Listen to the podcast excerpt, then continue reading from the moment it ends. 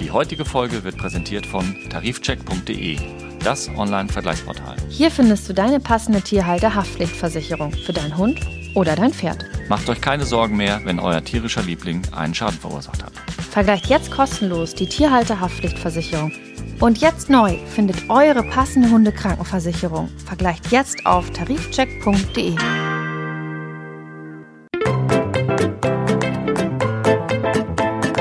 Mäßige Hosen, dein Podcast-Tierarzt. Mit Nicola Fischer. Und Christian Beer. Moin, Nicola. Guten Abend, Christian. Heute mal am ganz ungewöhnlichen Tag. Ja, Ja, am Heiligen Sonntag. am Heiligen Sonntag. Ja, wir treffen uns aber hier, weil es gibt einfach keine andere Möglichkeit, dass wir uns wieder sehen. Äh, Für einige Zeit, ganz genau. Und damit unsere Hörerinnen und Hörer uns nicht allzu lange vermissen dürfen, können, müssen, schieben wir sozusagen mal eine Sonntagsschicht ein. Opferst du deinen Heiligen Sonntag und Ja, du genauso. auch. Ja, Genau. wir alle. Aber das tun wir doch gern. Und deswegen haben wir uns auch für heute was ganz Besonderes überlegt. Hast du dir was ganz Besonderes überlegt? Ja, es ist ja Ich immer lasse ein mich ja immer überraschen. Ja, aber es ist ja trotzdem Passt ein immer. Zusammenspiel, weil ich muss ja auch immer noch mal von dir den Segen holen, dass das auch ähm, in deinem Interesse ist. Okay, so wie ich das mitbekommen habe, haben wir jetzt eine Wiederholungstäterin. Ja, wir haben eine Wiederholungstäterin, eine sehr besondere, wie ich finde. Also jeder Gast war bis jetzt besonders, aber ähm, die hat wohl, glaube ich, ähm, sehr, sehr viele Hörer erreicht, war so mein Gefühl. Okay. Also sehr viele Menschen waren sehr interessiert, was ähm, Vanessa Bocker äh, zu erzählen hat. Die wird nämlich heute Ga unser Gast sein.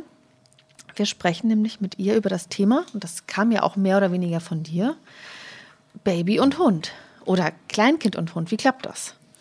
Ja, das wirst du mir dann demnächst sagen können. Ne? Ich habe es ja auch schon mal durch.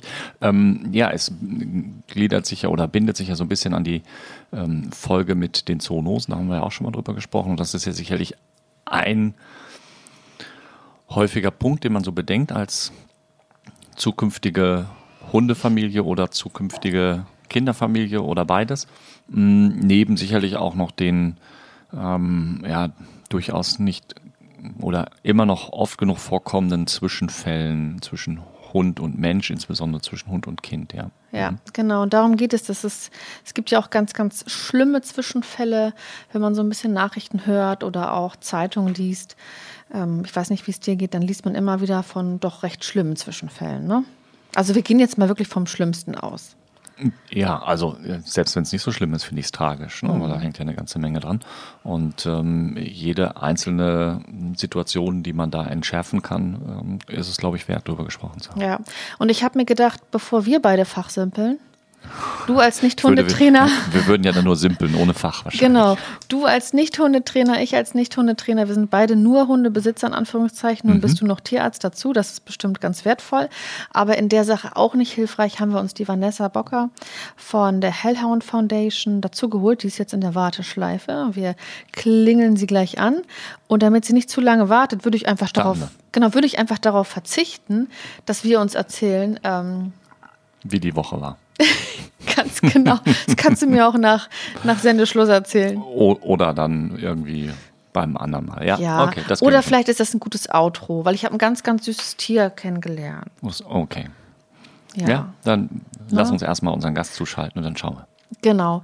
Äh, eine letzte Frage noch an Mhm. dich, bevor wir Vanessa dazu holen. Wer war zuerst da? Hund oder Kind bei euch?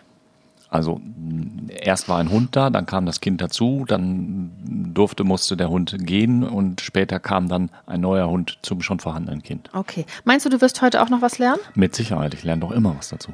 Sehr gut.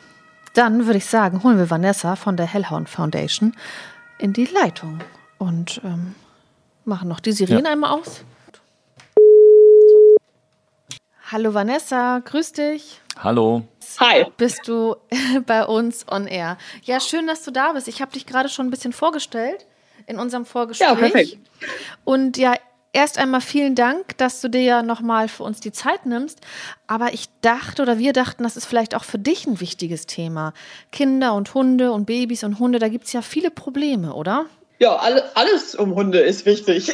also äh, natürlich auch das, ne? Ähm, ja, klar. Äh, für alle, die die Folge damals noch nicht mit dir gehört haben und dich nicht aus Fernsehen, Radio oder Zeitung kennen, magst du dich noch mal vorstellen? Ja, klar. Also Vanessa Boker, der Name, B-O-K-R geschrieben, mit E gesprochen. Ja. Ähm, ich habe vor, oh, wie lange ist das jetzt her? 2016 haben wir die Hellhound Foundation gegründet. Das ist ein Tierheim oder eine tierheimähnliche Einrichtung, die sich rein auf problematische Hunde bezieht, also keine anderen Tiere. Ähm, und die quasi so aufgestellt ist, dass sie versucht, äh, natürlich aufzuklären, Leuten weiterzuhelfen, vor allem Hund und Halter so zu helfen, dass der Hund möglichst nicht abgegeben werden muss. Wenn das aber aufgrund von schweren Beißvorfällen ne, oder äh, nicht mehr handeln können im Tierheim oder aufgrund von der Behörde ist, die auch nicht weiß, wohin mit so einem Hund, ähm, dann übernehmen wir den Hund tatsächlich, um den davor zu bewahren, dass er eingeschliffert wird. Das sind dann die sogenannten Insassen, ne? Das sind unsere Insassen und die richtig heftigen Typen, also die richtig zugelangt haben, das sind dann die sogenannten Brecher. Oha. Brecher, okay. Ja. Wir sind hier natürlich zusammen und haben uns auch gerade auf die Folge nochmal vorbereitet und finden, dass du wirklich ähm, auch die beste Besetzung hierfür bist, weil wer regelmäßig Zeitung liest oder Radio hört, ähm, der hört natürlich auch immer wieder von ja, mittel- bis hochtragischen Zwischenfällen mit Kleinkindern und Hunden, oder? Ja, ja, leider schon. Ähm, ist ja im Moment auch wieder ein aktueller Fall gewesen. In Hamburg, ne? Hier ja. in Hamburg. Ja. In Hamburg ein Kind schwer verletzt wurde durch einen Bulldog-Mix. Ne, wo man sich natürlich immer fragt, ich meine, wir können ja immer nur gucken und uns den Artikel durchlesen, man weiß ja nicht, was wirklich war, aber also so aus dem Nichts kommen die Vorfälle eigentlich nicht. Habe ich mir in dem Zusammenhang auch gedacht. Lustigerweise kannte ich eine Polizeibeamtin, die da diesen Hund, ja, wie sagt man, konfisziert sagt man ja nicht, aber sichergestellt hat, genau. Mhm. Und das ist natürlich ähm, als, äh, auch als Diensthundeführerin ein tragischer Fall, da irgendwie für, für alle Beteiligten dann so ein Tier da abzuführen. Und was dem dann sozusagen ja auch blühte, war ja in dem Moment wahrscheinlich auch schon klar, ne? Ja, ja. Natürlich. Und fürs Kind ist es natürlich genauso tragisch, aber ähm, ja, vielleicht mal so ähm, als Einordnung oder zur Einordnung von dir, mh, hm, passiert das öfter? So, auch so, Christian hatte gerade im Vorgespräch gesagt, das reicht ja auch, wenn es eine Kleinigkeit ist, ne? Ein kleiner ja, also Vorfall. also tatsächlich, tatsächlich glaube ich halt, dass es ähm, einfach, einfach immer schwieriger wird, tatsächlich dieses ganze Thema äh, Kind, Familie, Hund äh, zu vereinbaren. Und viele Leute sind ja heutzutage auch so, dass sie ähm, Second-Hand-Hunde übernehmen, was ja erstmal richtig cool ist, ne? dass Leute in den Tierschutz gehen und sagen, ich hole mir da einen Hund. Ähm, aber diese Hunde, die sind natürlich, ich nenne sie jetzt mal gebraucht und man kennt die Vorgeschichte nicht richtig. Das heißt, man weiß nichts zu triggern, man weiß auch erstmal nichts zum Nervenkostüm.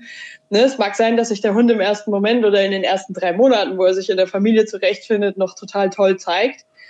Ne? Aber es kann ja sein, dass dann eben die, die, die Schwächen und die Macken auftreten, wenn er sich da eingelebt hat. Und äh, ja, dann ist es natürlich besonders schwer, wenn man da, sag ich mal, ein Kind hat oder ein, ein Kleinkind von, von eins bis drei Jahre, was eben auch noch gar kein Verständnis dafür hat, wenn es heißt, geh da nicht hin oder lass den Hund da in Ruhe essen. Ne? Und ähm, ich glaube, dass das heute echt so ein Problem ist. Leute haben viele Sorgen, Leute sind sehr abgelenkt, auch durch Social Media etc.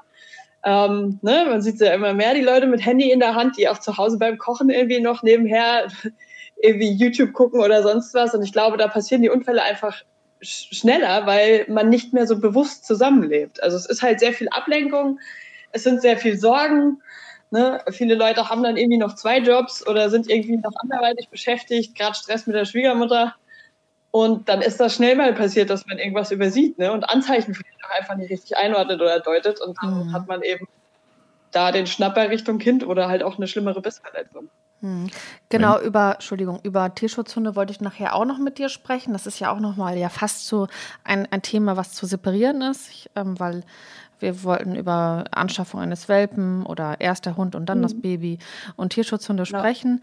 Ähm, das wäre auch noch ganz interessant. Ich glaube, jetzt hatte Christian noch eine Frage. Ja, Vanessa, wenn ich das richtig ähm, in Erinnerung habe, hast du ja auch ein Kind, eine Tochter, ist das richtig? Ja, ich habe zwei. Zwei, Entschuldigung, Verzeihung. Magst du ja. uns verraten, wie alt die beiden sind?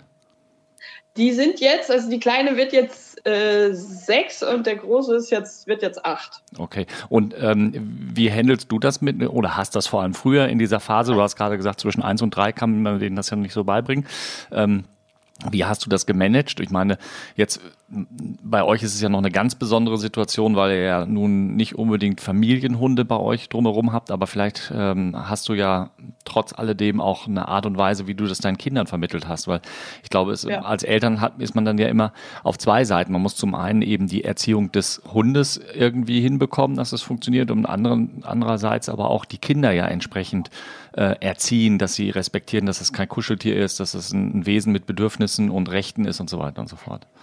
Genau, ja. Also natürlich ist es so, dass ich ähm, mir hier nicht einbilde, dass man Säuglinge irgendwie zwischen diesen Hunden großzieht. Das macht man nicht. Ähm, ne? Es ist äh, so, ich habe die Kinder ganz normal im Krankenhaus entbunden und bin dann mit, äh, mit ihnen heimgefahren.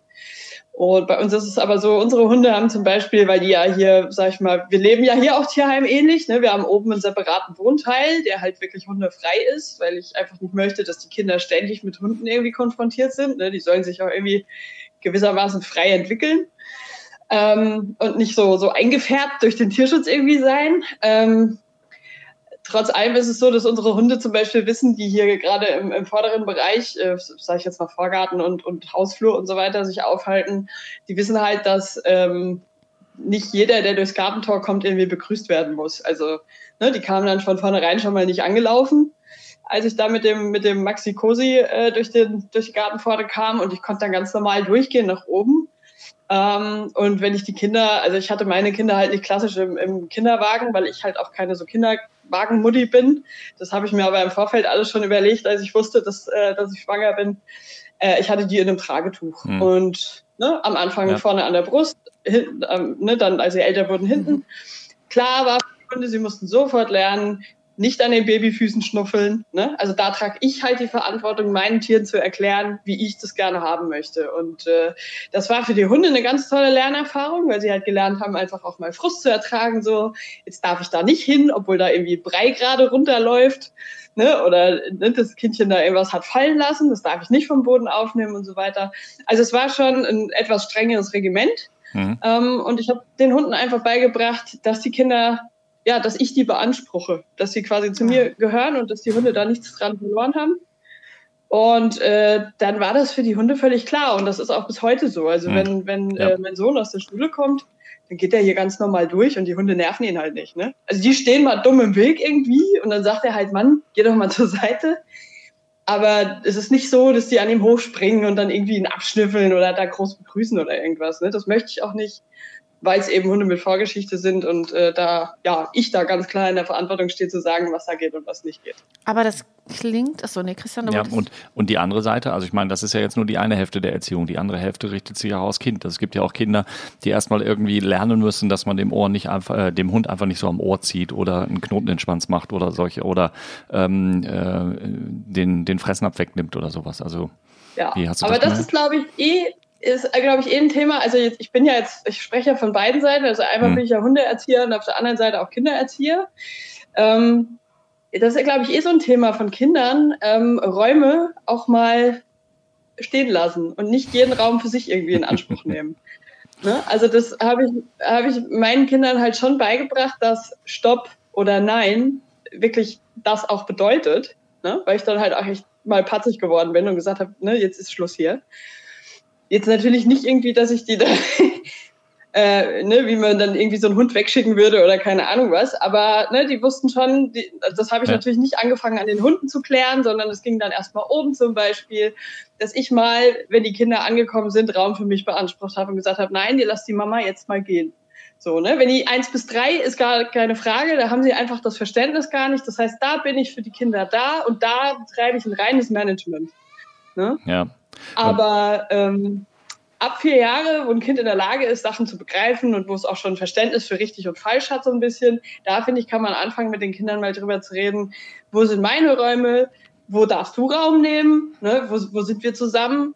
Und ich finde, wenn man das klar für die Kinder formuliert und ordentlich aufbaut, dann haben die gar nicht das Problem, damit Hunden Raum zu geben. Dann kann man denen das ganz einfach erklären. Also meine zum Beispiel hatten das Thema nie, dass sie übergriffig wurden. Ne? Aber kennst du das die nicht aus... Auf, auch von Anfang an äh, zwei Hasen bei sich, ja. einfach, die wohnen mit oben und ähm, um die haben sie sich gekümmert und die wussten von Anfang an, so einen Hasen hochheben, das mögen die nicht und die irgendwie knuddeln und sich drauflegen, ist halt auch blöd. Ja, aber ganz kurz, ich ähm, grätsch mal dazwischen, merk dir deine Frage. Ähm, Vanessa, gerade so bei diesen Toddlern, ne, wenn die so äh, krabbeln und dann laufen, also ich habe das schon oft beobachtet, also da ist die, die Hand schneller im Maul und äh, das Kind schneller am Körbchen, als man äh, gucken kann das kannst du ja, das musst du ja irgendwie vermitteln. Ähm, ich wollte ja auch noch später mit dir über deine problematischen Insassen sprechen, die vielleicht da auch irgendwie dann reagiert haben. Aber was ist denn da dein Tipp? Was, was kann man denn da machen, wenn das Kind so schnell mit der Hand im Maul ist, dass du da Gast es gar nicht verhindern kannst, theoretisch? Ja, aber das ist dasselbe wie die Frage, äh, was mache ich denn, wenn das Kind mit der Hand am Ofen ist? Also, ne? Weiß ich. Irgendwie, ja, wenn ich, wenn ich als Elternteil so drei, vier Mal die Erfahrung mache, dass mein Kind irgendwie abzischt und ich das nicht so wirklich sehe, also nicht mitkriege, weil das so ein kleiner heimlicher Ninja ist irgendwie, dann geht es halt um ein Management, weil was willst du machen? Also so ein kleiner, kleiner Typ oder so eine kleine äh, äh, Zwergin, die da auf der Welt ist, die hat nicht das Verständnis für Gefahr. Ne? Und entweder mache ich es halt relativ heftig und nimm dann halt mal einen Hund, der nach vorne geht, also natürlich abgesichert, dass da halt eine Scheibe oder irgendwie ein Gitter dazwischen ist. Aber ich denke mir immer, das ist schon sehr krass für Kinder, wenn die sowas sehen, ne? wie so ein Hund dann wirklich böse wird. Und wenn es jetzt ein normales Zusammenleben in der Familie ist, ich meine, es ist halt wichtig, seinen Hund gut zu kennen. Ich, ich denke immer, das ist, äh, hat ganz viel mit Reflexion zu tun und zu gucken, was habe ich da für zwei Individuen? Ne? Wie ist mein Kind? Wie ist mein Hund? Und dann eben zu gucken, verzeiht der das halt mal, wenn da einer irgendwie ins Körbchen fällt? Oder äh, findet er das ganz furchtbar? Und wenn das, ne, wenn die Prognose ist, der findet das ganz furchtbar, dann muss ich halt gucken, wenn ich so ein Ninja-Kind habe, was da eben so reinschleicht wie so ein Schatten, dass ich das irgendwie räumlich trenne. Weil ich kann, also es ist ja Utopie zu glauben, dass man zu jeder Zeit immer präsent ist. Das wird nichts. Ne? Also das ist ja das Thema mit Gefahrenquellen. Also es gibt ja nicht umsonst überall, zum Beispiel für Tischkanten, irgendwelche Gummiaufsätze, die man kauft, weil Kinder dagegen rennen. Ja, oder irgendwelche, irgendwelche abschließbaren Verriegelungen für Türen nochmal extra, damit sie eben keinen Abflussreiniger trinken. Und genauso habe ich die Verantwortung zu gucken, wenn ich einen Hund habe, funktioniert das oder ist da eine Gefahrenquelle? Und wenn ich den Verdacht habe, dass das gefährlich sein könnte, dann muss ich ein Management betreiben. Und wenn es halt unfairerweise auch heißt, dass der Hund erstmal einen Maulkorb trägt. Weil der würde verhindern, dass mein Kind auf Lebzeit geschädigt ist, wenn es dann doch schief geht. Ne? Christian, ja. du wolltest noch was sagen. Ähm, äh, es gibt ja manchmal Kinder, die vielleicht nicht ganz so ähm, leicht äh, in die Richtung zu bringen sind wie dann deine. Und meine Tochter war glücklicherweise auch da immer sehr, sehr einfach zu steuern. Und ähm, Weihnachtsbaum mit echten Kerzen zum Beispiel war bei uns auch kein Problem. Das blieb alles stehen. Also ähm, aber es gibt ja auch andere Kinder. Und ähm, jetzt ist es natürlich immer so, ich verstehe dich schon richtig, dass du aber auch sagst, ähm, der Hund hat natürlich gewisse Einschränkungen, wenn das Kind da ist, aber er muss nicht jetzt, also wie soll ich das ausdrücken? Also es ist nicht so, dass er sich alles gefallen lassen müsste oder dürfte, sondern wenn man als Eltern nicht in der Lage ist, entsprechend aufzupassen, ähm, muss man eine andere Sicherung treffen, aber kann jetzt nicht erwarten, dass der Hund es toleriert, dass jedes Mal das Baby aus dem Napf schlabbert oder irgendwie sowas. Nee, das wäre ja total unfair. Also es ist ja eh so, dass der Hund ähm, ne, als sozialfähiges Lebewesen sich ja schon irgendwie auch ein bisschen in der Sozialstruktur äh, vom Menschen orientiert und guckt, okay, wo ist da so mein Platz? Mhm. Wenn ich jetzt mit dem Hund zum Beispiel schon andere Themen habe, also wir gehen raus auf die Straße und der zerrt mich erstmal quer übers Feld und ähm, ne, gibt jetzt mal irgendwie einen Scheiß drauf, was ich da hinten an der Leine mache oder ne, beißt dann halt den Postboden ja. über den Zaun. Da brauche ich mir halt nicht einbilden, dass der das irgendwie ernst nimmt. Wenn ich nach ans Kind gehst du aber nicht dran. Ja. So. Ja, okay. ähm, das heißt, das wenn ich da schon andere andere Baustellen habe, dann muss ich da halt gucken, ähm, dass das wahrscheinlich auch nicht gut gehen wird. Ne? Und Kinder, die schwerer zu erziehen sind, also ne, da gibt's ja, ja die unterschiedlichen Diagnosen und, und Problematiken, warum Kinder das jetzt irgendwie nicht so gut hinkriegen mit Hunden vielleicht oder zu wild sind einfach. Ja, da geht's dann halt tatsächlich drum, also dem Hund frühzeitig einen Maulkorb zu gewöhnen und zu gucken, dass der Hund dabei sein kann und ne, man dem Kind dann eben zeigen kann, dass das nicht geht. Mhm. Ne? Aber ich würde jetzt nicht sagen, dass der Hund sich da irgendwie, da gibt es ja YouTube-Videos, wo irgendwie so Bullterrier dann nachher mit Filzstiften angemalt sind und ja. ne? also ja. ne, oder Kinder auf Hunden reiten und so. Also das finde ich, da, da kräuselt es mir immer die, die Fußnägel hoch. Ich finde das ganz furchtbar, dass Leute das erlauben, dass Kinder da so übergriffig sind. Ja, mhm. ich, ich finde, das hat auch ein bisschen was mit, mit Wertschätzung dem Lebewesen gegenüber dann zu tun. Ne? Also klar, so ein Kind ja. versteht das noch nicht so sehr, aber wenn es nicht frühzeitig irgendwie beigebracht bekommt, ähm, dass ähm, das anders als bei dem, bei dem Stoffteddy äh, am Ohr ziehen eben ähm, einen Schmerz bedeutet für das Lebewesen und beim Stoffteddy nicht. Ähm, das weiß das Kind natürlich nicht, aber ich denke, das kann es lernen mit Hilfe der Eltern, ja. Mhm. Ja. ja. Also bis, ich kann das alles ganz gut nachvollziehen bis hierhin. ähm, eine Sache macht mich noch ein bisschen stutzig, Vanessa. Du hast gesagt, du bist dann mal mit Maxi Cosi übers Grundstück und die Hunde durften nicht an den Füßen vom Kind schlabbern. Ähm, Wäre das Nein. jetzt. Wäre das jetzt auch so deine grundsätzliche Empfehlung? Weil ich finde das eigentlich ganz, ganz süß von dem her. Also, das ist halt zum einen, muss man sich überlegen, so ein Hund, äh, der kann halt auch einfach mal Fuchsbandwurm oder sowas haben. Das ist schon mal uncool. Ähm, also das muss jeder für sich selbst entscheiden. Meine Kinder sind mittlerweile auch in einem Alter, wo ich sage, okay, jetzt wäre es nicht mehr so dramatisch. Ne? Ähm, jetzt ist es halt auch so, die teilen sich da, haben da irgendwie Eis an der Hand und der Husky leckt halt ab, meinetwegen. So. Ne, können sie ja alles machen und wir sind hier ja auch nicht zimperlich, wir leben den ganzen Tag mit denen zusammen, aber es ist halt so, man kommt irgendwie gerade aus dem Krankenhaus und dann hält man dem Hund irgendwie das Kind so hin, so guck mal, ja. Wo ich mir denke, bei einem, bei einem normalen Familienhund, der sonst echt keinerlei Probleme hat und Nervenkostüm ist Weppen, gar kein Problem. Meinetwegen. Mhm. Ja, da wäre für mich nur das Thema, wann wird er zuletzt entwurmt und ist das alles cool oder hat er gerade noch irgendwie im Mist gefühlt? Ähm, wo ich aber ein Problem sehe, ist eben bei Hunden, die eh schon so ein Thema mit, mit Rang oder mit Status haben. Und dann halte ich da das Kind hin, so nach dem Motto, hier ist dein bester Freund. Und man weiß gar nicht, was beim Hund ankommt. Okay. Also bei unseren, bei unseren brauche ich mir gar keine Platte machen. Da weiß ich, wie es ankommt. Wenn ich denen Essen hinhalte, dann nehmen sie es. Ne? Mhm. So. Und genauso wäre es mit dem Kind aus dem Krankenhaus. Das ist halt, natürlich riecht es nach mir und natürlich ist es neu. Aber wenn ich keinen Anspruch an das Kind stelle und sage, das ist mir und da geht ihr nicht dran, also ne, dann wäre ich halt ziemlich blöd und verblendet hier auf der Anlage unterwegs. Dann kann ich auch anfangen, meine Praktikanten zu verfüttern irgendwie. Mhm. Ja, ja, also, nee, ich, ich verstehe das, was du meinst, ja.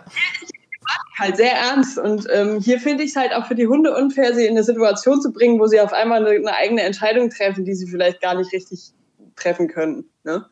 Also in 90 Prozent der Fälle wäre ich mir sicher, dass unsere Hunde hier keinen Scheiß machen würden, ne? weil sie mittlerweile ja schon lange auch teilweise hier leben und wir eine gute Beziehung zu denen haben.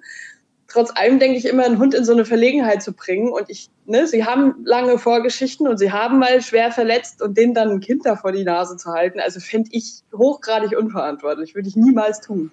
Bezogen jetzt auf die Hunde, die bei euch sind, oder würdest du sagen, das würdest Bezogen du bei 80 Prozent der Hunde ne, auf der auf, Welt? Auf die Hellhounds. Okay. Auf, die, ähm, ja, auf die Höllenhunde ja. praktisch. Ja. Die. Auf, wie schon gesagt, normale, wir hatten heute zum Beispiel eine Familie da, die hatten einen Miniaturbull Terrier und eine, eine fünfjährige Tochter. Da war alles super. Der Hund war ein Kumpel, ne? Und wie die, wie die kleinen Schweinehunde so sind, ne? Diese da irgendwie, der war total easy mit ihr. Ne? Ja. Der hatte halt ein Riesenthema mit Rüden. Ähm, also tatsächlich unkastrierte Rüden fand der richtig mies.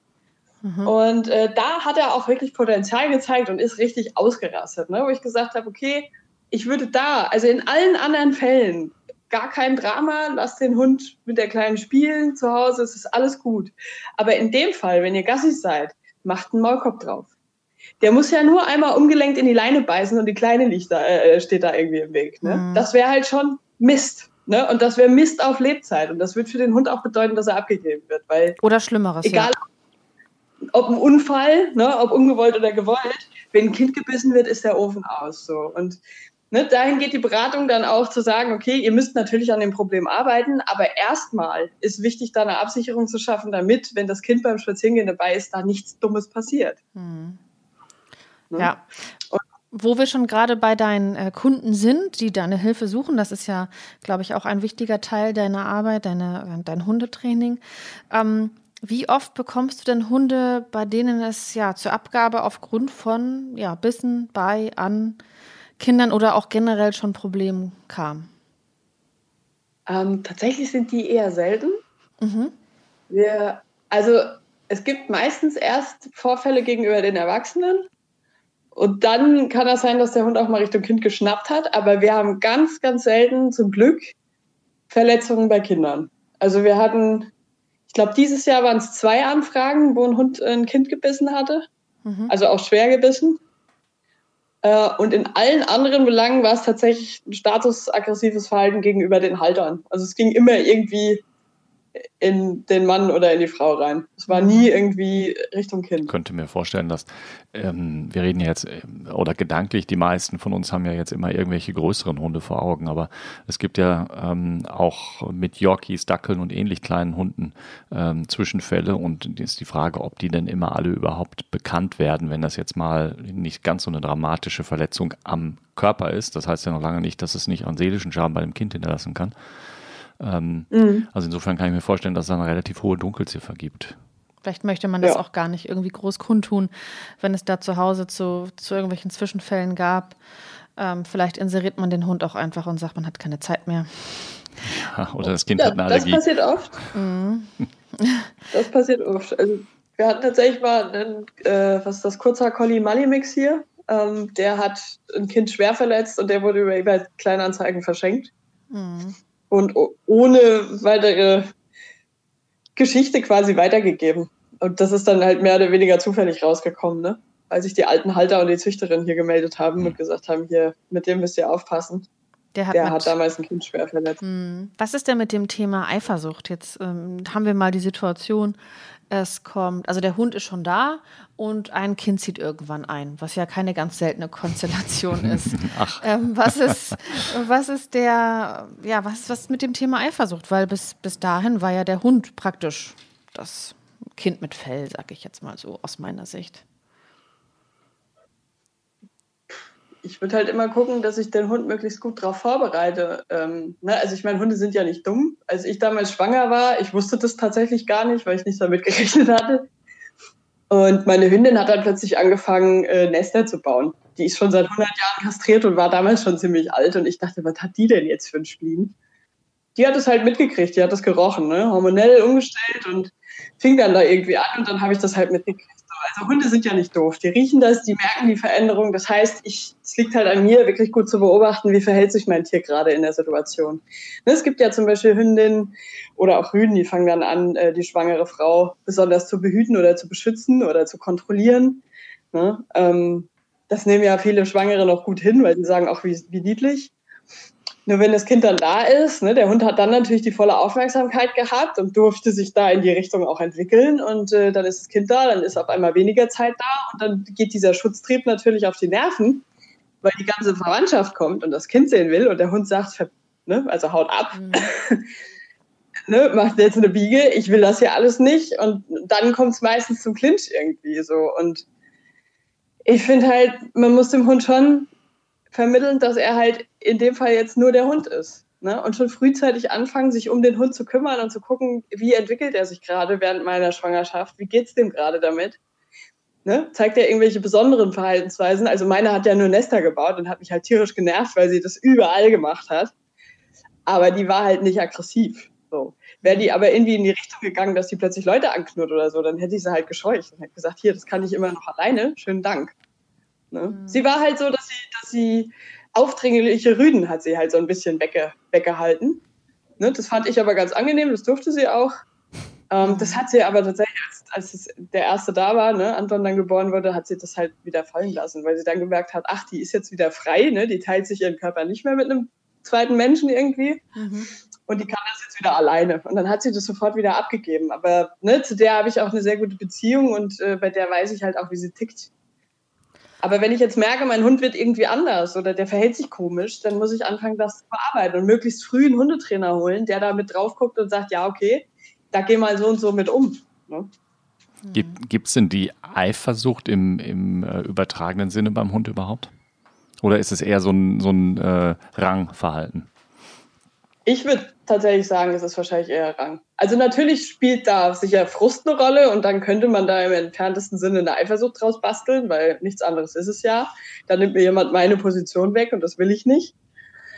Ähm, von daher würde ich schon sagen, also für Menschen übersetzt, dass das da um Eifersucht geht und dass sie da auch darauf achten müssen, ja. Ja, also ich komme einfach mal mit einer Anekdote um die Ecke. Ähm, Bekannte von mir, äh, erst der Hund, dann das Kind ähm, ja, ich sag jetzt mal, ganz platt gesprochen, äh, Kind war da, Hund wurde zumindest von der Mutter tendenziell links liegen gelassen. Äh, Hund fing an, auf die Babysachen zu pieseln, auf die Babysachen zu kacken und Hund fing auch an, das Kind anzuknurren, sobald das Kind äh, in die Nähe des Napfes robbte. Ähm, klang jetzt für mich alles irgendwie relativ schlüssig, weil, naja, wenn der Hund auf einmal scheißegal ist, ähm, dann hat er ja nicht so viele Möglichkeiten, auf sich aufmerksam zu machen, außer eben so. Ähm, ja, ist das eine relativ klassische Situation? Jetzt aus deiner jahrelangen Sicht, Kind kommt, Hund ist auf, auf einmal Nummer, Nummer egal? Ja, also ich würde jetzt nicht behaupten, dass jeder Hund so reagieren muss, aber ich könnte mir schon vorstellen, dass ein Hund, der relativ unbegrenzt und äh, wie ein Familienmitglied quasi da lebt, dass der dann sagt, Moment mal, das stört mich jetzt hier. Also, ich, ja, kann ich und, mir gut vorstellen. Und ist das, das auch eine Situation? Art, sich zu äußern, aber. Mhm. Aber ist das auch eine Situation, die dann, so lustig das jetzt vielleicht auch erstmal klingt, dass der Hund jetzt da auf die Babydecken macht, aber auch eine Situation, die ähm, ja gefährlich werden kann, wenn man die beiden dann ja vielleicht nicht mehr in Armlänge greifbar hat? Ja, natürlich. Also ich würde jetzt das, das äh, auf, die, auf die Sachen pinkeln und urinieren äh, und, und koten gar nicht mal so als, als kritisch werten, weil das ist tatsächlich so eine soziale Interaktion, die Hunde manchmal machen. Also das sieht man auch auf Hundewiesen, dass die ihre Halter anpinkeln. Die markieren die einfach, um das Zusammengehörigkeitsgefühl zu zeigen. Aber das Knurren, also quasi das Kind auf Distanz bringen wollen, mhm. das sehe ich schon als kritisch, weil eine Drohgebärde gegenüber einem Säugling, also der Hund wird vermutlich nur schnappen, ne? weil, also wenn er das Kind verletzen will, weil er es nicht haben will, also wenn er irgendeine eine böse Absicht hätte, das Kind loszuwerden, dann würde er halt nicht drohen. Also ich denke, der Hund sieht da in dem Fall einen Erziehungsauftrag, ähm, der aber natürlich da sehr kritisch zu bewerten ist, weil Hunde ja ein bisschen anders erziehen als Menschen. Mhm. Und äh, da würde ich auf jeden Fall aufpassen. Mhm. Macht dir das jetzt ein bisschen Angst, Nicola? Nee, überhaupt nicht. Nee, gut. Gar nicht. Also ich äh, klinge mich da bei den Worten äh, ein von dir, Vanessa dass wir hier über Individuen sprechen, die wir ähm, vermeintlich gut kennen oder ne, meinen sie gut zu kennen. Und ich glaube, das ist schon mal die Basis. Und wenn ich der Meinung bin, ich kenne zumindest das tierische Individuum gut, ähm, dann bin ich auf jeden Fall schon mal ganz gut vorbereitet. Ja. Äh, Christian wollte auf etwas anspielen, das muss er jetzt aber sagen. Naja, ich glaube, Nicola hat dieses, äh, die, liegt dieses Thema sehr am Herzen, weil eben auch unter ihrem Herzen gerade sich was entwickelt. und ähm, es nicht mehr allzu weit äh, ist bis zu dem Zeitpunkt, wo die Familie dann nicht nur aus zwei Erwachsenen, zwei Hunden, sondern auch noch einem äh, kleinen ähm, neugeborenen Lebewesen besteht. Und ähm, ähm, wenn ich jetzt, ich sitze Nikola ja gegenüber und so ab und zu merke ich, wie dann doch so ein bisschen so ein, so ein erstaunter Blick, so nach dem Motto, wie mein Hund darf das Füßchen von meinem Baby nicht abschlecken. Das finde ich so süß und das macht sich so gut auf dem Foto für den Insta-Post.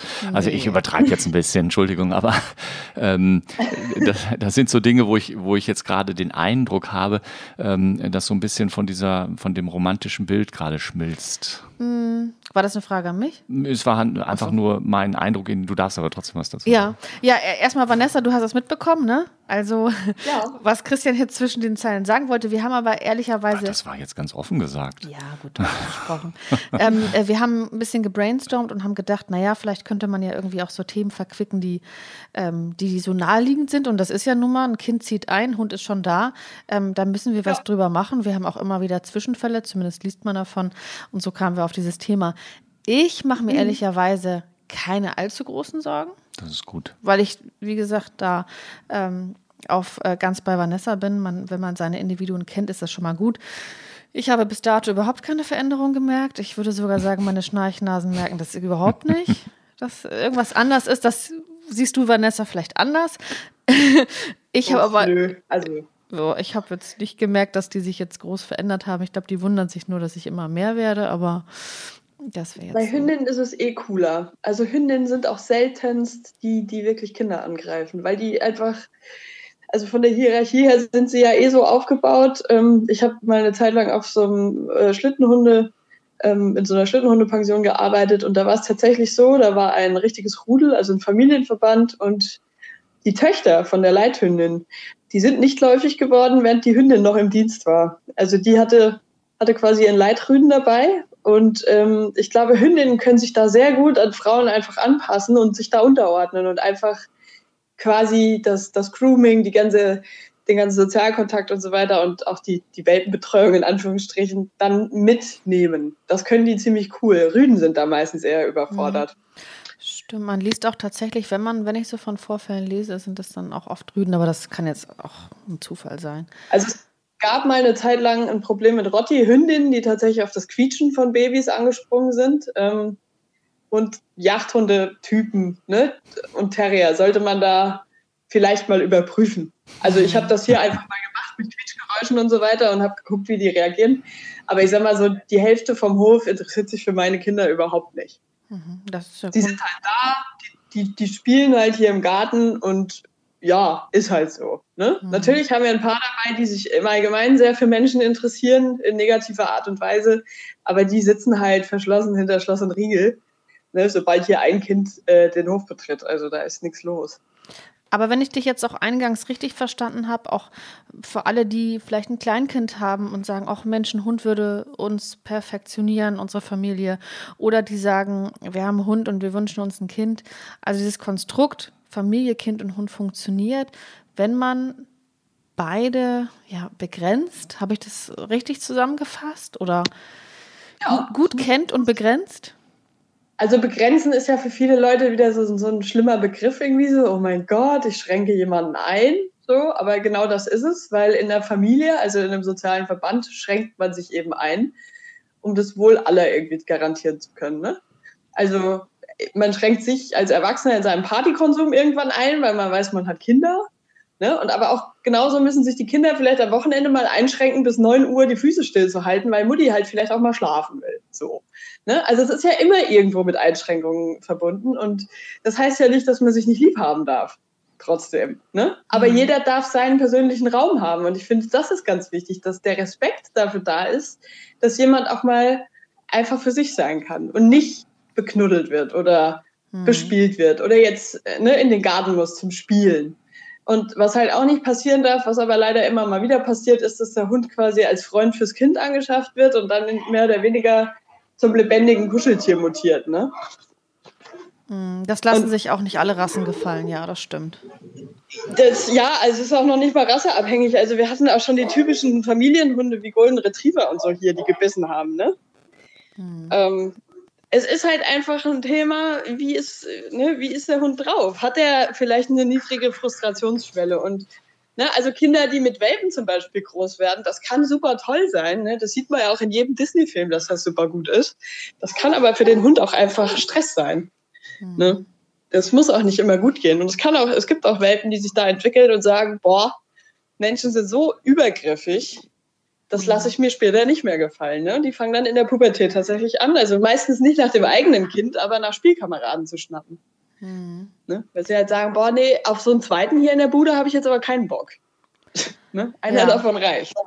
Ähm, ein Thema oder zwei Themen liegen uns noch am Herzen. Ich glaube, Futter und Spielzeug sind zwei Ressourcen, die ja vielleicht auch ähm, Erwachsene überraschen, wie der Hund auf einmal reagiert. Und äh, Auslands- und Tierschutzhunde, da hatten wir auch schon gehört, das ist ein großes Problem, äh, wenn sozusagen Familien sagen, ja, ist der kinderfreundlich, weil das kann halt keiner beantworten. Ähm, da wollten wir nochmal mit dir drüber sprechen. Was, genau, was ist dann mit Futter und Spielzeug als Ressource? Darf das Kind da sehr wie selbstverständlich dran, wie ich als Erwachsene auch, oder wie ist das? Also ich würde halt immer aufpassen, bei Hunden ist es natürlich, geht es darum, die können ja ein Kind schon als Kind auch einschätzen. Deswegen passiert ja auch verhältnismäßig wenig, weil sie das eben vom Rang her tatsächlich als, als ich nenne es jetzt mal Welpen einschätzen ne, und sagen, das ist jung und sind da sehr kulant. Also es gibt ja viele Hunde, die sehr viel mit sich machen lassen und wo nie irgendwas passiert, weil sie das einfach ne, richtig einschätzen können. Es gibt aber eben Hunde, die eine Vorgeschichte haben, die nicht so cool ist. Und natürlich würden die mit einem Kind keine Ressource teilen, ganz egal, was es ist. Ne? Und da geht es nicht nur um, um Spielsachen oder um Futter, sondern das kann auch ein Kofferraum sein, ne? wo ein Kind die Hand reinstreckt vom mhm. Rücksitz aus oder irgendwas anderes. Also da gibt es weitaus mehr Quellen, wo ein Hund dann sagen kann, nee, hier setze ich mich jetzt durch und das lasse ich hier jetzt nicht zu. Ne? Und es mhm. gibt viele Hunde, die, weil Hunde halt so unheimlich anpassungsfähig sind, die einfach eine ganze Zeit lang wirklich gut mitlaufen, weil sie sich auch erstmal an den Umstand Kind gewöhnen, dann aber mitkriegen, okay, Ähm, das ist unkoordiniert und es ist auch nicht gut beaufsichtigt und dann eben anfangen, das Kind miterziehen zu wollen. Ne? Also da sieht man manchmal, also es gibt auf YouTube so, so, Videos, wo so Schäferhunde Kinder an den Klamotten durch die Gegend zerren und so. Ne, da lachen die Leute irgendwie. Ich finde das halt überhaupt nicht witzig. Nein. Das sind halt schon die ersten Vorboten, dass das in eine Richtung kippt, die nicht gut ist. Hm. Und ähm, wir hatten mal eine Organisation als Gast zu Gast und die hatte gesagt, dass sie ganz, ganz oft Anfragen bekommen. Kann der mit Kindern? Kann der mit Babys? Und äh, sie sagte mehr oder weniger ja, frustriert, wir wissen es nicht. Wir können es hier im Shelter, in, im Ausland, in Rumänien leider nicht ausprobieren, weil wir haben keine kleinen Kinder, ähm, die einmal jeden Hund durchchecken können. Ähm, ja. Wie ist da so deine grundsätzliche Empfehlung? Also es wäre ja fast schade, wenn solche Hunde dann keine Möglichkeit auf eine Familie bekommen. Wie können sich Familien denn da orientieren? Ja, ich denke mal, ähm, das, das größte Problem am Auslandstierschutz ist halt, dass da hauptsächlich Mitleid ja irgendwie so der Ratgeber ist. Ne? Also es ist ja äh, so, dass man die, die Verhältnisse sieht und auch wenn es mittlerweile wirklich schöne Shelter im Ausland gibt, ist es ja trotzdem so, dass man sagt, Mensch, der Hund kommt von der Straße, die Mutter wird vielleicht überfahren oder was auch immer und ich möchte ihm jetzt helfen. Mhm. Jetzt hat man ja aber ähm, viele Gebrauchshunderassen im Ausland. Also was ja immer häufiger passiert, sind zum Beispiel, dass Herdenschutzhundmischlinge importiert werden, weil Tierschützer einfach nicht wissen, wie so ein kleiner Herdenschutzhund-Mischling aussieht als Welpe. Mhm. Und dann kommt der vermeintliche Border Collie oder Schäferhund-Mischling hier rüber als kleiner Taps und wird dann halt größer. Und ich sag mal, so einem Hund, so, so blöd die Umstände da auch sein mögen, tut man keinen Gefallen, wenn man den irgendwo in Umstände vermittelt, wo er halt am Ende mehr Sorgen und weniger artgerecht gehalten kann, äh, gehalten werden kann, als er es da im Shelter hatte. Und das ist nun wahr. Es ist eine riesige Verantwortung, Hunde und Kinder unter einen Hut zu bringen. Ne? Also dann hat der eine Fieber, dann hat der andere gerade Durchfall. Das ist halt einfach, man muss sich um beide kümmern. Dann muss man mit dem einen zum Tierarzt, mit dem anderen zum Kinderarzt. Das ist halt, und sie haben halt immer gleichzeitig Probleme. Es ist halt ne, erfahrungsgemäß nie so, dass sie sich da irgendwie schön abwechseln und man da im Wochentakt irgendwas machen kann. Es ist halt immer irgendwie alles auf einmal. Und gerade bei Straßenhunden, die teilweise aus Kulturkreisen kommen, wo Menschen nicht positiv verknüpft sind, wüsste ich jetzt nicht, warum man da als Familie eine Anfrage stellt und sagt, ist der kinderverträglich? Hm. Und es gibt viele seriöse Organisationen, es gibt aber leider auch genauso viele Leute, die das eben nicht so seriös betreiben, die nicht richtig recherchieren, wo der Hund jetzt herstand und warum der jetzt eingefangen wurde. Und dann kommen halt wirklich gefährliche Tiere hier an. Und egal ja. wie alt die sind, ne? da ist schon teilweise eine Vorerfahrung da, da ist schon Erbmasse von der Mutter vorhanden und das kann in jegliche Richtung kippen. Und ich finde es halt immer mega, also es ist wie Lotto spielen, ne? nur dass du bei Lotto halt 12 Euro verlierst und mit so einem Hund im Zweifel den Arm. Aber wenn ich dich jetzt richtig verstehe oder wenn wir dich jetzt hier richtig verstehen, dann würdest du ja einer Familie, die ein Kind hat oder zumindest Kinder plant, äh, nicht ja, anraten, einen Hund aus dem Auslandstierschutz zu holen. Es kommt immer darauf an, wie die Familie aufgestellt ist, wie die drauf sind. Also es ist individuell. Wenn, also wir bieten das ja zum Beispiel an, dass Leute vor Kauf quasi zu uns kommen und wir gucken uns einmal die Leute an und empfehlen denen dann eben charakterlichen Hund dazu. Oh, das ist ja ein Service. Ja, ja weil ich halt einfach denke, lieber vorher beraten als nachher irgendwie holen. Das ist halt so, und das ist natürlich ein bisschen aufwendiger, aber das, ähm, das haben jetzt auch schon ein paar Leute in Anspruch genommen und dann sind wir halt zusammen irgendwie in das Tierheim gefahren oder die durften den Hund im Tierheim mal ausleihen für einen Tag und sind mit dem hergekommen. Und wir haben dann halt einfach ganz ehrlich drüber gesprochen, ob der passt.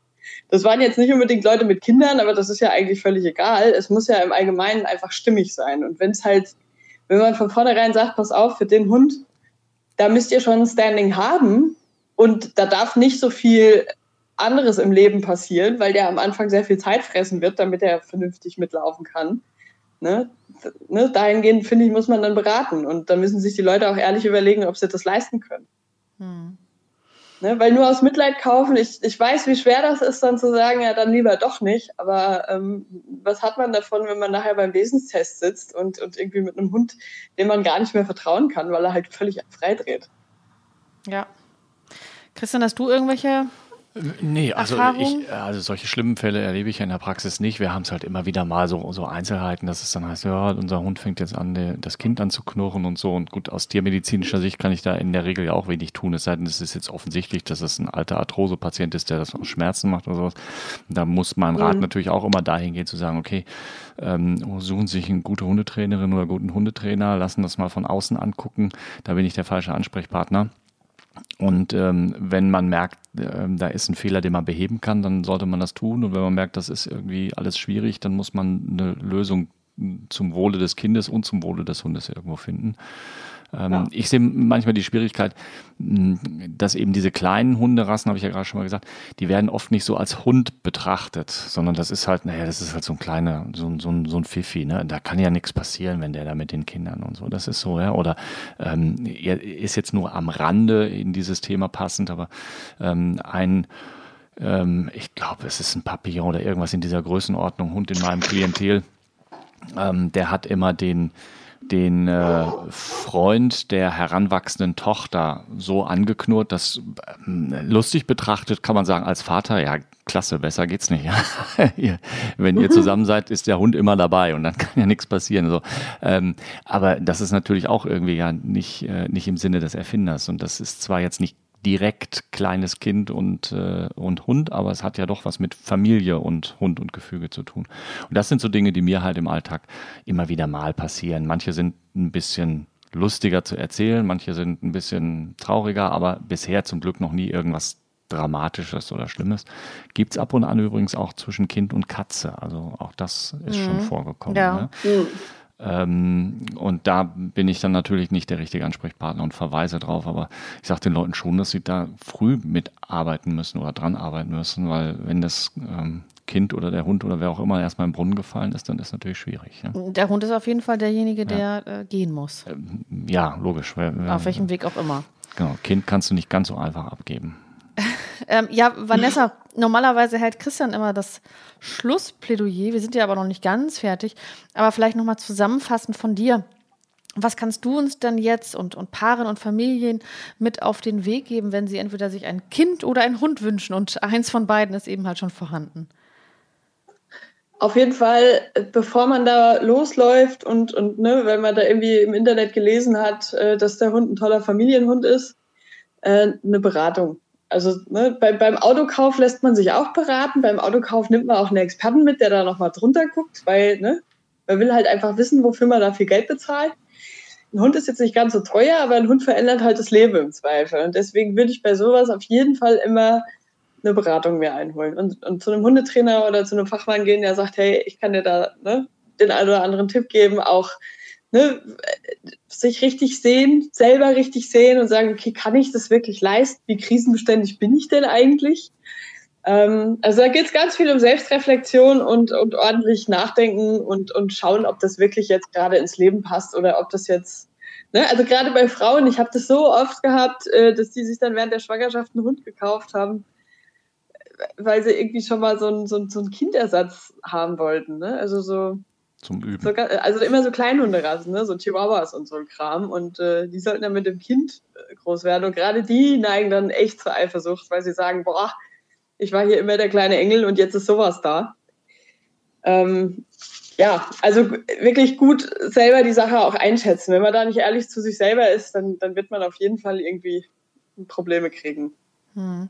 Was mich jetzt nochmal interessieren würde, führt jetzt kurz weg vom Thema explizit Baby und Kind, aber bist du für die Einführung eines Hundeführerscheins oder dagegen?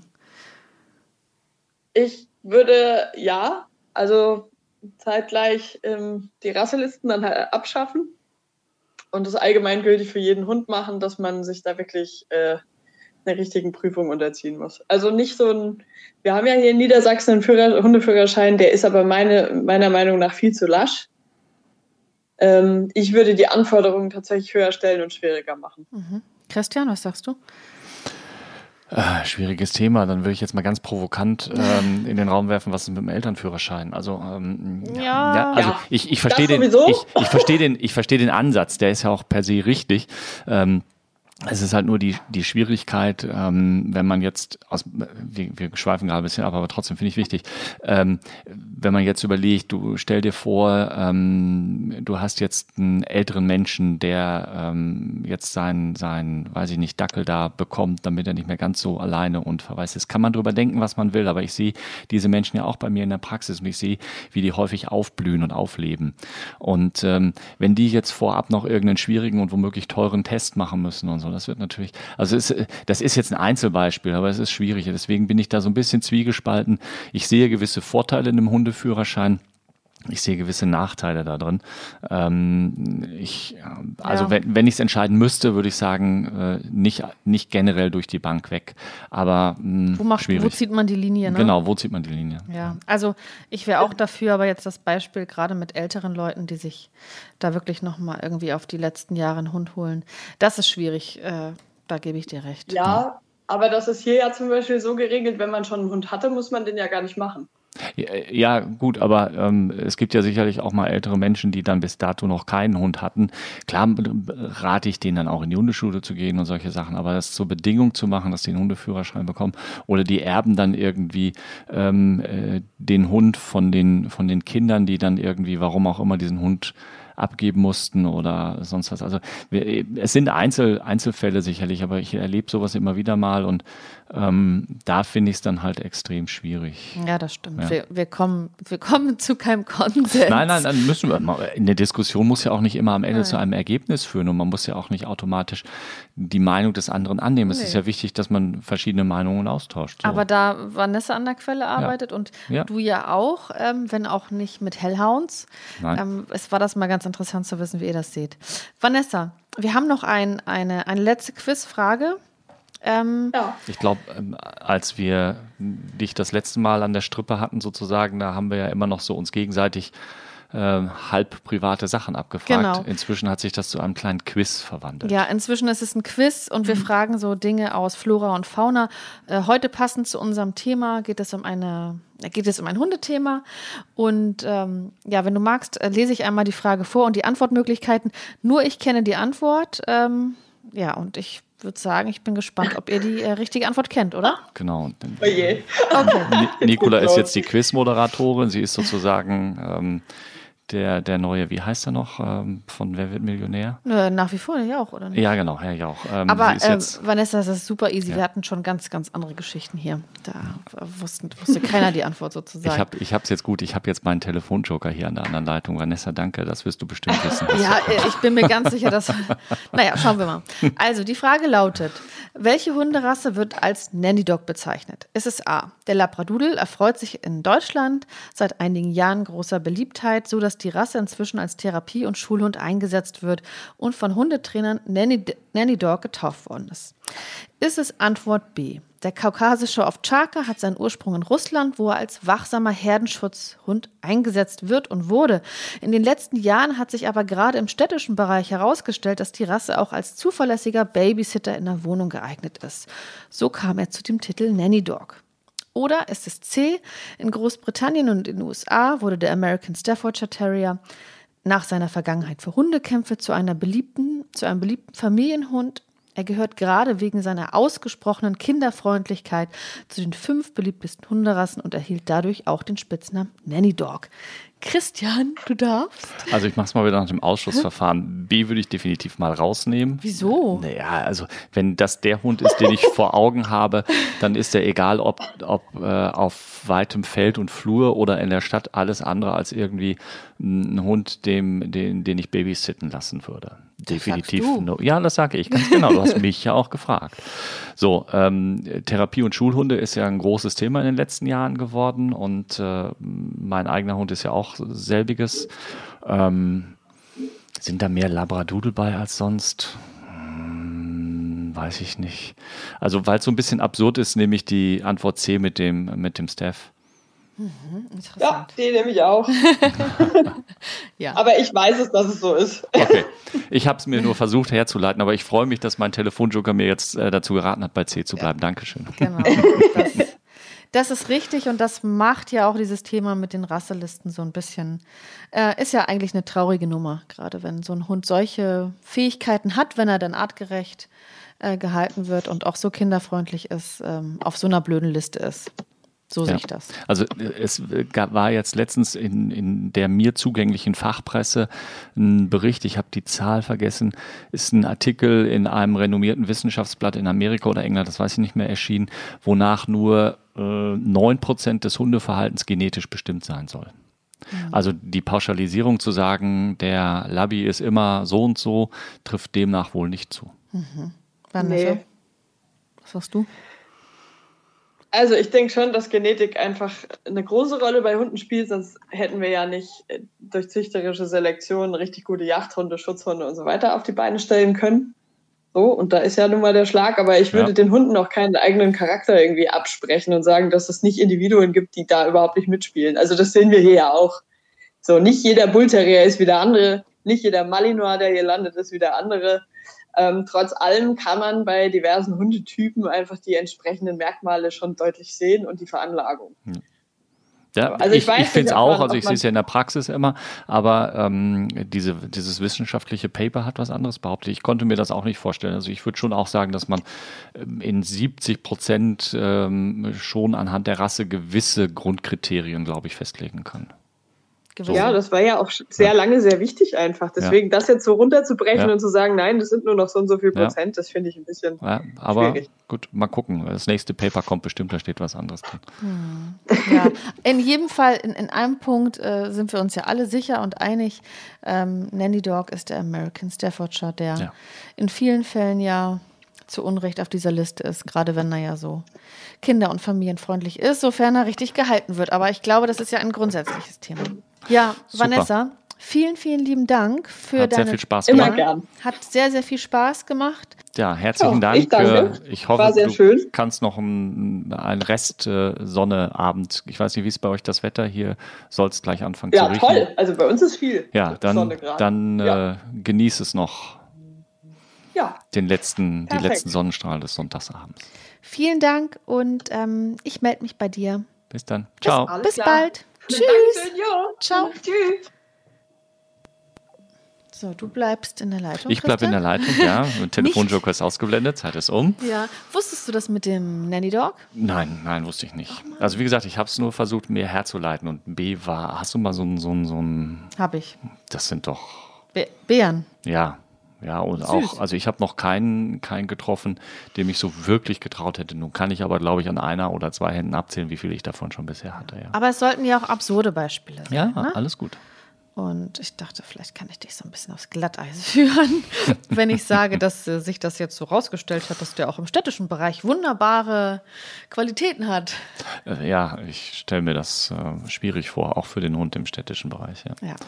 Ja, okay. ja du musst auch noch mal resümieren. Ich muss resümieren. Also ja, für mich, für mich wäre die Quintessenz und ähm, äh, vielleicht nicht gleichzeitig jungen Hund und äh, junges Familienmitglied ähm, anschaffen, in Anführungsstrichen wohlgemerkt, mh, sondern zeitversetzt. Also ich glaube, wenn man erstmal eine Zeit lang mit Kindererziehung sich rumgeschlagen hat und aus dem Gröbsten raus ist und dann ein Hund dazukommt, ist es sicherlich ein Mehrwert für alle in der Familie oder kann es ein Mehrwert sein. Oder umgekehrt, wenn man den Hund ähm, schon naja, fertig mit der Erziehung ist, glaube ich, ein Hund ja nie, aber ich sag mal, wenn die Basics funktionieren und der Hund aus den schlimmsten Pflegelphasen raus ist und dann das Kind dazukommt, dann kann das, glaube ich, auch eine große Bereicherung für alle darstellen. Auch für den Hund, weil ich finde schon, wenn man so sieht, wie manche Hunde, das gilt sicherlich nicht für alle, aber mit wie viel Freude sie doch mit Kindern spielen und äh, so ein Kind dann auch oft genug lang genug am Ball bleibt. Also ich merke ja, dass ich irgendwann dann sage, so, Hund, jetzt äh, habe ich genug mit dir gespielt, jetzt äh, möchte ich mich hinsetzen. Und die Kinder kriegen ja oftmals dann nicht genug. Da muss man dann vielleicht die Grenze wieder setzen und sagen, okay, jetzt reicht es aber auch, dass beide nicht überfordert sind, weil du weißt ja, nach, ähm, nach Lachen kommt Weinen dann bei solchen Sachen bei Kindern, das wirst du noch erleben. Ähm, also, für mich die Quintessenz, mh, zeitversetzt kann das, glaube ich, ein super Ding sein. Ja. Das ist es ein super Ding aus meiner Erfahrung raus. Ich habe mhm. ja, hatten wir ja gerade gesagt, schon beides gehabt, einmal die eine Richtung, einmal die andere Richtung. Und bei uns hat es super funktioniert. Ja. Ja, das, das, das glaube ich auch. Ich äh, wollte Vanessa auch noch äh, eine Frage stellen. Und oh. zwar, ob man die Windel aus dem Krankenhaus mitnehmen soll. Ich glaube, das ist äh, Also hat sie ja indirekt schon gesagt. Also die Hunde, die, die es bis dahin nicht mitbekommen haben, die kriegen es, glaube ich, hinterher auch nicht mehr mit. Mhm. Und alle anderen riechen es vorher schon. Ja, äh, genau. Das ist so eine, so eine Sache, die habe ich irgendwo gelesen oder so. Man soll schon mal eine Windel ja, nach Hause schicken. Ja. Ähm, ansonsten kann ich. Setzt aber auch voraus, dass du ein paar Tage im Krankenhaus bleibst. Ja, ja. Was machst du bei einer Hausentbindung? Mm, nee, findet nicht statt. Oh, findet nicht statt. Aber ähm, genau, es muss jetzt keine Windel sein. Ich glaube, jeder findet da seinen Weg. Ich schließe mich dir ähm, an. Ich glaube, mit, mit, ein bisschen Zeitversatz, wenn ich gerade gleichzeitig einziehen, Hund und Kind, dann kann das eine tolle Sache werden. Und äh, wir haben ja einen Tierschutzhund, die ja auch ursprünglich aus Rumänien kommt und die kannte Kinder gar nicht. Dann hat sie Kinder kennengelernt durch meinen Bruder von Säugling an und äh, da muss ich wirklich aufpassen, dass sie nicht zu jedem Kinderwagen vor Freude rennt, ähm, weil sie einfach Kinder so. Ach so, ich dachte, weil sie gelernt hat, dass in fast jeder Kinder da ein Keks steckt. ja, das äh, vielleicht auch, aber ich merke das ja, die findet ähm, Kinder toll mhm. und hat auch keine Erfahrung offensichtlich ähm, da in der Prägungsphase gehabt und auch diese Hunde können äh, Kinder ganz, ganz toll finden. Das okay. ist wie immer ganz individuell. So, mein letzter Satz jetzt. Du hast gerade gesagt, äh, die findet Kinder ganz schön toll. Es gibt von den Wise Guys eine Kölner A Cappella Band, ein Lied, das heißt Kinder finde ich gar nicht toll, tut mir wirklich leid. Lustig, aber nur mal so am Rande. Oh, okay, soll ich das jetzt noch kommentieren? nee, nee, musst du gar nicht kommentieren. Ich wollte irgendwo noch ein Schlusswort nochmal loswerden. Okay, ich habe es schon vergessen. äh, da ich aber weiß, dass du Hund und Kind hast, äh, würde ich dem jetzt nicht ganz äh, zu viel Bedeutung beimessen. Nee, nee, ist ein lustiges Lied. Alles gut. Ich äh, google das mal. Ja. Dann würde ich sagen, ich erzähle dir in der nächsten Folge, was für ein süßes Tierchen ich ähm, kennengelernt habe. Ja, richtig. Du hast mich ja schon so ein bisschen angeteasert, ja? Genau. Und mhm. du erzählst mir, was du so in deinem wilden Praxisalltag erlebt hast. Beim nächsten Mal. Beim nächsten Mal. Alles klar. Schönen Abend. Ciao. Dir auch. Tschüss. Die heutige Folge wurde euch präsentiert von tarifcheck.de, dem kostenlosen Online-Vergleichsportal. Hier findest du deine passende Tierhalter-Haftpflichtversicherung. Und jetzt neu findet eure passende Hundekrankenversicherung. Vergleicht jetzt auf tarifcheck.de. Mäßige Hosen, dein Podcast-Tierarzt.